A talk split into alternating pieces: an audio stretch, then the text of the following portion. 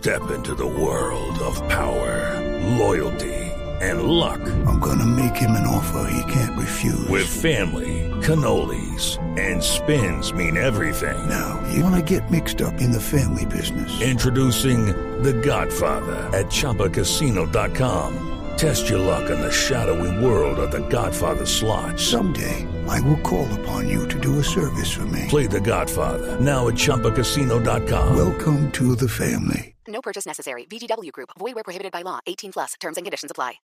fin de semana para estar en Blue Jeans. 9 de la mañana, 15 minutos. Les traigo mi colombiano ejemplar Ah, del buenísimo. día. Haciendo patria. Haciendo patria, carajo, como toca. No, pero es una maravilla porque nuestro invitado de hoy está revolucionando el mundo de los textiles con un invento. A uno le suena enredadísimo esa vaina, con nanotecnología. Bueno. Entonces, para los que no sabemos de ciencia, La pues uno queda perdido. sí, es cuando Nano hace, tecnología, tecnología. es un muchacho muy pilo, Nano, sí. No, la historia de Juan eh, Inestrosa, que además es eh, un científico colombiano que dirige el laboratorio de nanotecnología textil de la Cornell University en eh, Nueva York, un señor divinamente. Pero imagínense este escenario que es como lo que está haciendo Juan más o menos. Que la ropa, por ejemplo, no haya que lavarla. La que uno se pone, Sí. pues, la puede usar una semana. No que no haya que lavarla. ¿Y si porque tiene la- golpe de ala? no, no, la, mi- la misma fibra, exacto, María Lourdes. La fibra mata todas las bacterias. ¿Qué golpe?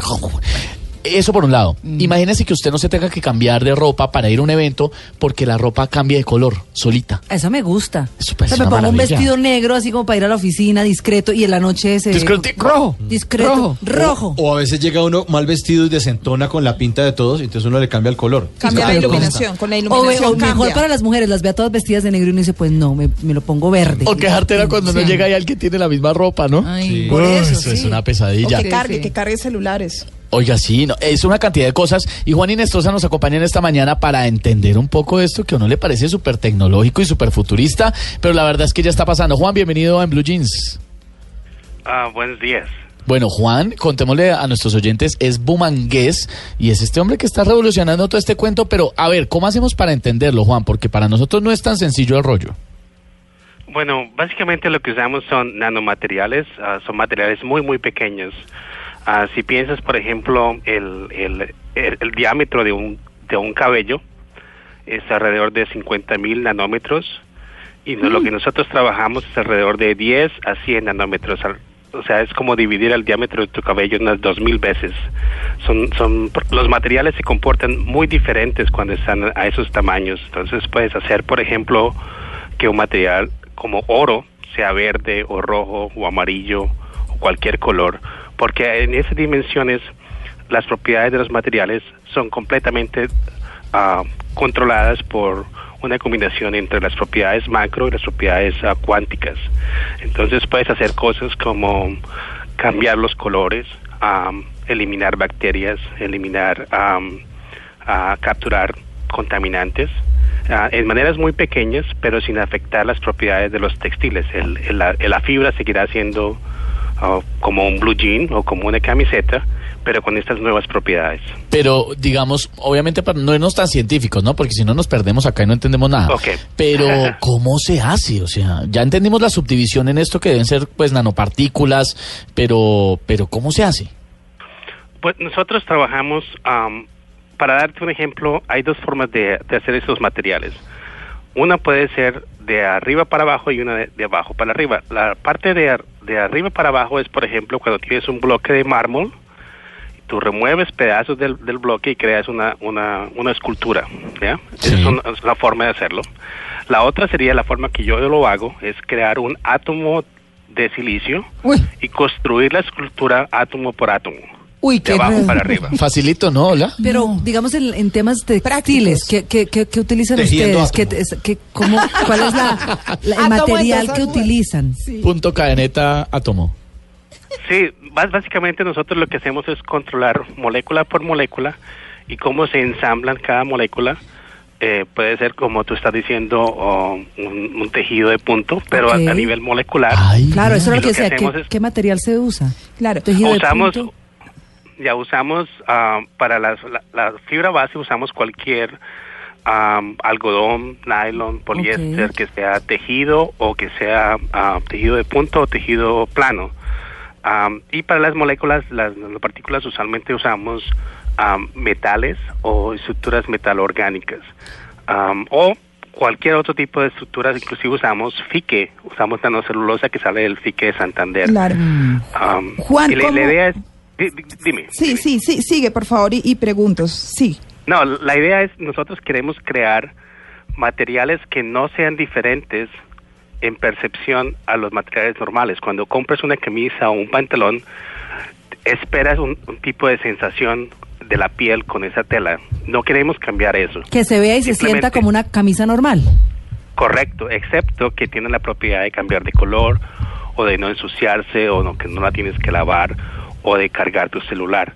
Ah, pero esas propiedades no van a, no, no van a afectar lo que tú esperas que sea el textil.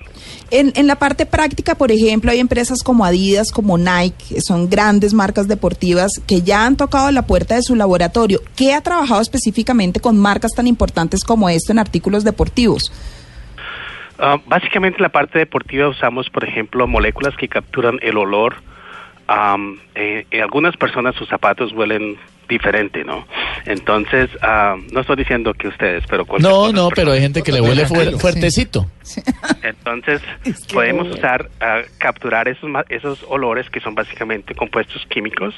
Utilizando estructuras metalorgánicas, podemos eliminar el crecimiento de bacteria, por ejemplo, en, en medias o en ropa que está expuesta para deportes donde hay, donde hay sudor. Pero también podemos utilizar el sudor, por ejemplo, para analizar si, es- si tienes una deficiencia de potasio o de electrolitos o tienes un problema con la piel.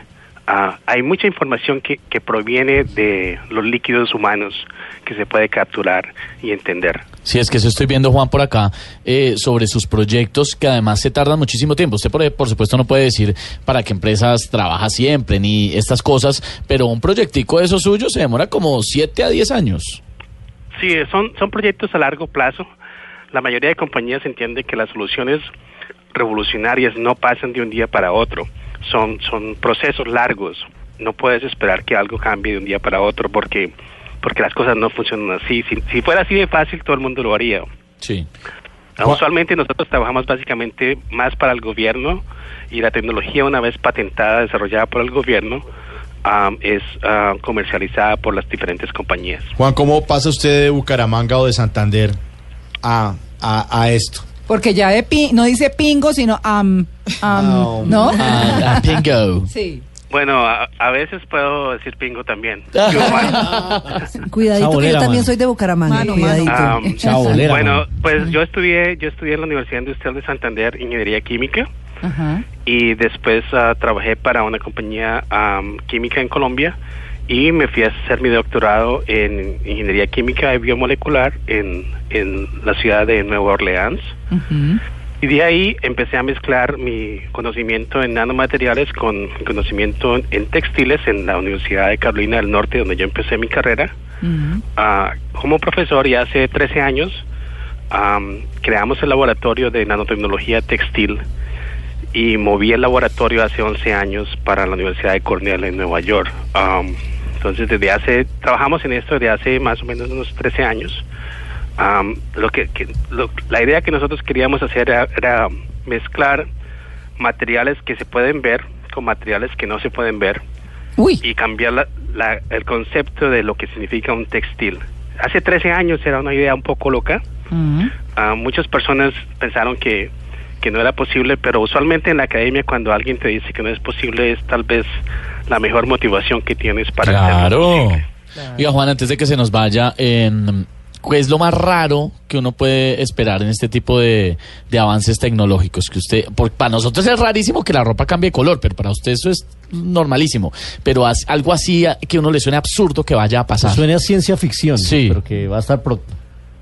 Pues no es tanto, bueno, depende del observador, ¿no? Am, yo creo que lo ideal para mí sería, por ejemplo, solamente tener un, una, ¿cómo se llama? Una muda de ropa. Un calzoncillo. Que Ay, no, terrible. tenemos Sostenibilidad calzon- total. hay, Sí.